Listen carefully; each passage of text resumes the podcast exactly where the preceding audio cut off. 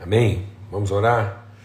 Pai, nós bendizemos o teu nome pela tua misericórdia, porque o Senhor, na tua infinita bondade e fidelidade, eh, nos permitiu estar aqui nesse dia chamado hoje.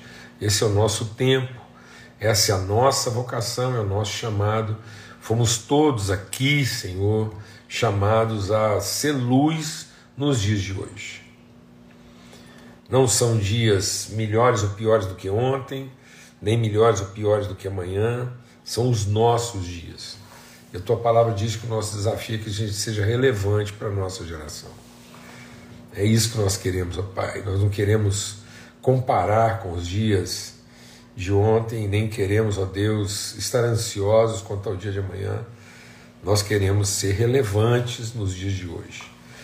Senhor, quero louvar o teu nome pelo bálsamo do Senhor derramado sobre a vida lá da casa do Alfredo, Eliseu, toda a família. Quero te louvar, Senhor, te bendizer pelo testemunho da Élvia, está sempre aqui conosco, a forma bendita como o Senhor tem iluminado o coração, que Élvia, o Senhor te fortaleça, Alfredo, que o Senhor te renove, Marcelo, Poliana, a bênção do Senhor seja sobre a vida de vocês e nesse tempo de vale vocês possam ver a luz do Senhor. Senhor, faz brilhar a tua luz para que a mais densa treva se torne luz do meio-dia. Em nome de Cristo Jesus, o Senhor. Clamamos, ó Pai, pela família, ó Deus, irmãos, irmãs, a família, o povo de Petrópolis Clamamos, ó Deus, por misericórdia, por consolo, em tempos de luto, de, de angústia, de perda, de dano, Senhor, que, que a gente possa mesmo encontrar amigos que consolem e fortaleçam uns aos outros. Clamamos por todos aqueles que têm se disponibilizado a se ajuda, socorro, nesse tempo ali em Petrópolis, ó Pai, no poderoso nome de Cristo Jesus, o Senhor. Amém e amém. Graças a Deus. Graças a Deus. É... Nós estamos compartilhando aqui sobre o toque de Jesus, né? E o toque que conduz, né? que transmite, que comunica, que revela virtude. Né? Não é o toque da, da ansiedade, não é o toque da, da expectativa, é o toque da virtude. Então Jesus não, não é acuado, Jesus não é sufocado, nem perturbado pela forma como a gente pressiona, a forma como a gente quer muitas vezes as coisas resolvidas de qualquer maneira, a qualquer tempo, e ele vai perceber no meio de toda essa esse frisson, essa agonia, aqueles que realmente querem um tempo de virtude, de comunicação de virtude. Amém? Graças a Deus. Depois a gente compartilhou ainda sobre esse toque, né, no sentido de que é, ele, ele, vai, ele vai nos tocar quantas vezes for necessário até que a obra dele na nossa vida se complete. Então ele não se dá por satisfeito por uma mudança Aquele cego de Betsaida mudou. Ele era cego e agora ele enxergava. Mas Jesus não se contenta com mudanças parciais, ele não se satisfaz com, com um problema parcialmente resolvido, ele quer transformar o entendimento. O propósito de Deus é nos levar à estatura de varão perfeito. O texto lá diz que então, a partir do segundo toque, aquele homem via, discernia, distinguia todas as coisas, todas as coisas. Essa percepção para todas as áreas da vida. Amém? Ao longe e distintamente. Depois a gente compartilhou ontem sobre o toque né, de Moisés na rocha. A forma como muitas vezes a gente vai é, se impacientando né, e ficando agressivo, sem perceber. A gente se torna agressivo, a gente se torna rude, né, violento mesmo. Então, às vezes, a gente pensa que a, a, a argumentação, né, o, o grito, a, a pancada vai resolver. E então é por isso que muita gente diz que quer resolver a coisa no grito, né? na pancada. E Deus diz: olha, você não, você não vai perder a bênção da água, mas você não vai conseguir levar o povo ao seu destino. Mas a gente tem que voltar para o nosso interior, examinar a nossa interioridade e pensar que às vezes a gente está se limitando a, a, a, a, fazer com que as pessoas acessem a bênção e não a promessa. Pro... Deixa os filhos de Deus iniciar o nosso coração aqui, amado. Vamos falar assim, pausadamente. A, a promessa de Deus não é a bênção, a promessa de Deus é o propósito. Muita gente está achando que as bênçãos são é, é, é que, que é, é, é, que é a promessa. Então elas estão perseguindo a bênção como promessa. Não. As bênçãos foram concedidas para que a gente possa alcançar a promessa. A promessa é o propósito. Então, às vezes, eu estou me contentando com a bênção, achando que a bênção é a promessa. Não, Deus, tendo feito a promessa, nos abençoou. Então Deus fez a promessa, nos abençoou, para que a bênção torne possível a nós alcançar a promessa. E a promessa é que a gente encheria a terra com a sua glória. Então, o, o, a violência do Moisés não fez com que ele perdesse a bênção, mas ele acabou não não vivendo assim a promessa de ser a pessoa que faria o povo entrar na terra. Então ele entrou depois lá, tá bom? Amém, graças a Deus. Então, hoje a gente quer compartilhar algo, um outro toque. Jesus está aqui em Marcos 7, até teve alguém que nos comentários aí atrás eu vi que falou sobre isso, né? Então tá aqui, ó, Marcos 7, a partir do verso 31, que diz assim: Ele tornando a sair dos territórios de Tiro e de Sidom, foi até o mar da Galiléia pelos confins de Decápolis.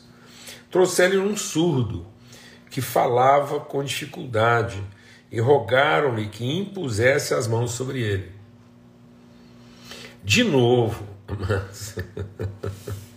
vamos entender isso aqui, que parece que é uma, é uma pedagogia, né?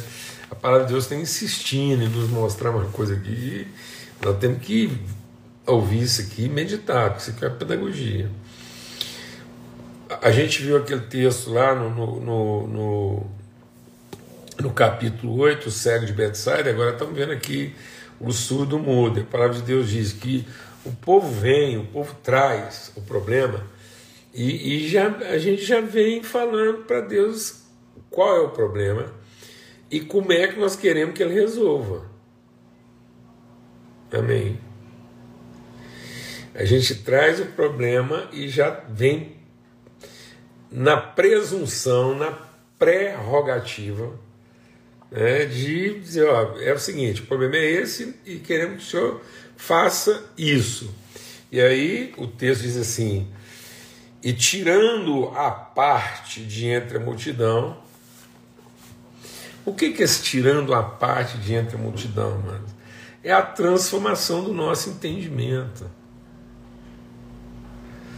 Nós não estamos percebendo que a gente quer o Jesus da multidão, mas não quer o Cristo da relação. Então, Cristo é, é a forma como Jesus nos tira da multidão. Muitas vezes a gente não está percebendo quando nós estamos sendo afetados pela multidão. Por isso que ele diz: sacrifique a vossa vida por sacrifício vivo, santo e agradável a Deus, que é o culto racional, para que vocês não se conformem, não sejam conforme o pensamento desse século, mas sejam transformados pela renovação do vosso entendimento. Então, isso é renovação de entendimento, nos tirar da multidão. Tocou os seus ouvidos e, cuspindo, tocou-lhe a língua. Então Jesus tocou os ouvidos do, do surdo e colocou saliva e tocou a língua dele. Então ele era um surdo que, porque era surdo, falava com dificuldade. Então ele não é um surdo mudo, ele é um surdo que tem dificuldade de se expressar na fala, porque ele é surdo. Então Jesus toca os seus ouvidos e depois toca a sua língua. E levantando os olhos para o céu, suspirou e disse: É fatá, que quer dizer abra-te, ou abre-te. E logo se lhe abriram os ouvidos, e a prisão da língua se desfez, e falava perfeitamente.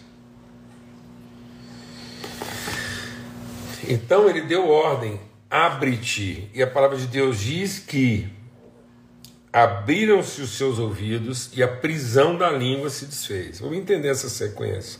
O toque de Jesus que abre os nossos ouvidos para que a gente possa testemunhar, compartilhar de modo próprio.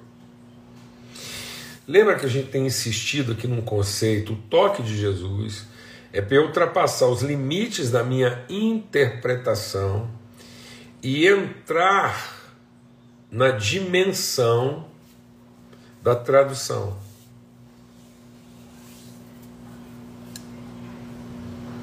É, tem alguém dizendo aqui, eu imagino, o Silfane está dizendo isso aqui com propriedade, né, que a pessoa se torna muda por causa da surdez. Então ela não ouve e por isso ele tem dificuldade de falar. Por isso que o princípio da salvação é crie, por isso falei. E muitas vezes nós invertemos isso e estamos obrigando as pessoas a falar para que sejam salvas e não a ouvir para falar como um salvo.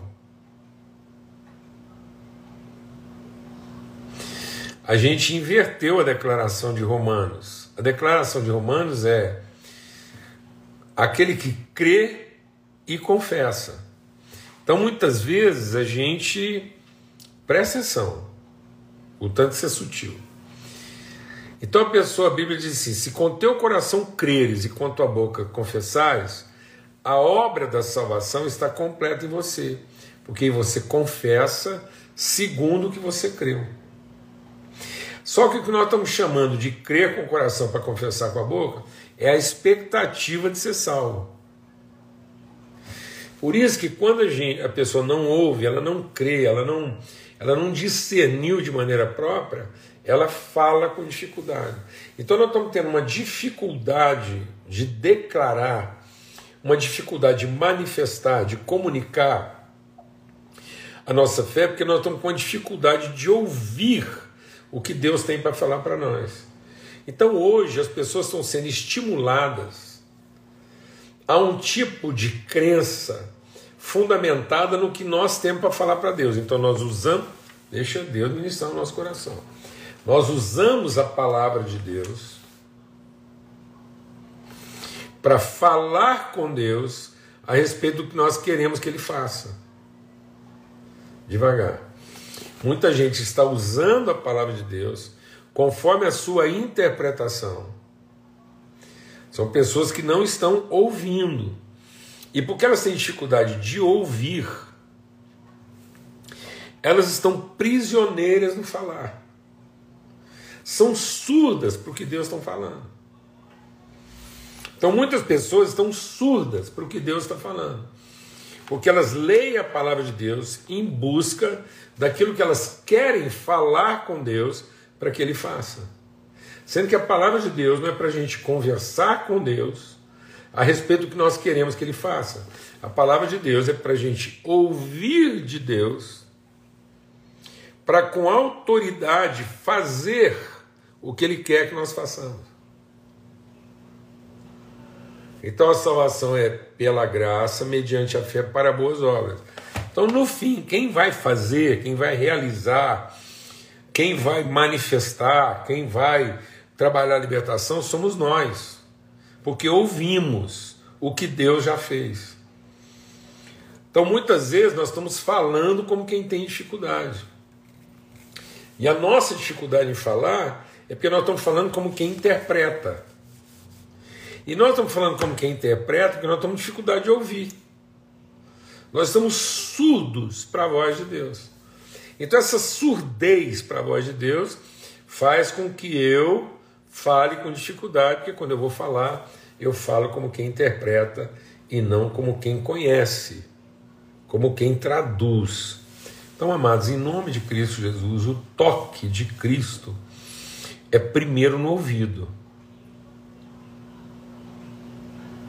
e depois na boca. E, e, ele toca os nossos ouvidos, porque nós estamos com problema de audição. Muitas dificuldades que nós estamos tendo nas nossas relações não está na nossa dificuldade de falar, está na nossa dificuldade de ouvir a língua daqueles com quem nós queremos falar.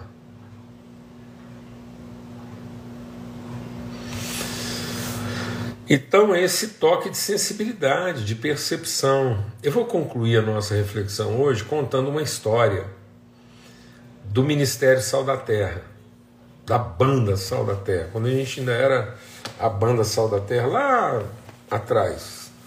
Eu era solteiro ainda, eu devia estar mais ou menos com uns 27 anos, mais ou menos. Então isso tem aí muitos anos, né? Então vai aí para 37 anos. Então naquela época, desde aquela época existia um evento, um evento que até hoje é famoso, desenvolveu muito, e na época ele estava assim, né, no começo, que é a celebração da paixão de Cristo lá na, na cidade artística de Nova Jerusalém, é, em Pernambuco, no Nordeste. Então, um, um empresário local lá, um fazendeiro, é, lá tem, lá tinha, né? É, bem, sempre teve lá as celebrações da Paixão de Cristo na vila. E eles faziam lá uma encenação com os moradores da vila e tal. E ele vendo aquilo, uma tradição, ele decidiu construir um teatro aberto, é, como uma réplica de Jerusalém, para quem não sabe, e, e aí ele construiu esse teatro aberto lá. E é grande, é um dos maiores teatros abertos do, do mundo, que são várias, cada cena, então a casa de é, Pilatos, a, de Pôncio Pilatos, a casa de Herodes, é, o Monte da Transfiguração, para cada cena da paixão de Cristo, é, é, um, é um, tem um, um auditório. Então, quem movimenta é o povo. A cena vai mudando, então você vai acompanhando a paixão de Cristo, os guardas vão é, conduzindo a gente, é como se é, se tivesse medo, se fizesse parte da multidão. Aí tem gente vestida caráter no meio da multidão, enfim. E a gente foi convidado pelas igrejas lá a fazer evangelismo. A gente ia fazer um evangelismo na feira que vai, ia da cidade, é, esqueci o nome da cidade lá, acho que é até o teatro. Então, fizeram uma avenida, uma rua asfaltada, bem sinuosa, que deve dar mais de um quilômetro, e entre essa vila onde era encenada Venda Nova, então lá na vila de Venda Nova, até a cidade cenográfica de Nova Jerusalém, é, tem uma feira, e nessa feira vende tudo. E é dos dois lados. E a multidão passando ali no meio da feira. Então a gente ficou sabendo que eles iam colocar o palco para a banda tocar, então a gente ia lá fazer evangelismo no meio da feira. Então a igreja montou um palco bem no meio da, dessa, desse, dessa feira lá, e o povo ficava andando na feira, a gente fazia lá uma apresentação evangelística umas três, quatro vezes por dia. Como a igreja na época não tinha recurso para cobrir a despesa de viagem, a gente sempre procurou, é, a gente sempre procurou, é, é, a gente mesmo levantava o recurso, a gente mesmo é, ajudava as igrejas a cobrir a despesa né, das nossas viagens. A gente fretou um ônibus, a igreja ia poder ajudar assim com menos de, de 30% do valor do ônibus, uns 20%. E o resto a gente ia ter que. É uma história, vai prestando atenção aí. O resto a gente ia ter que levantar conta própria.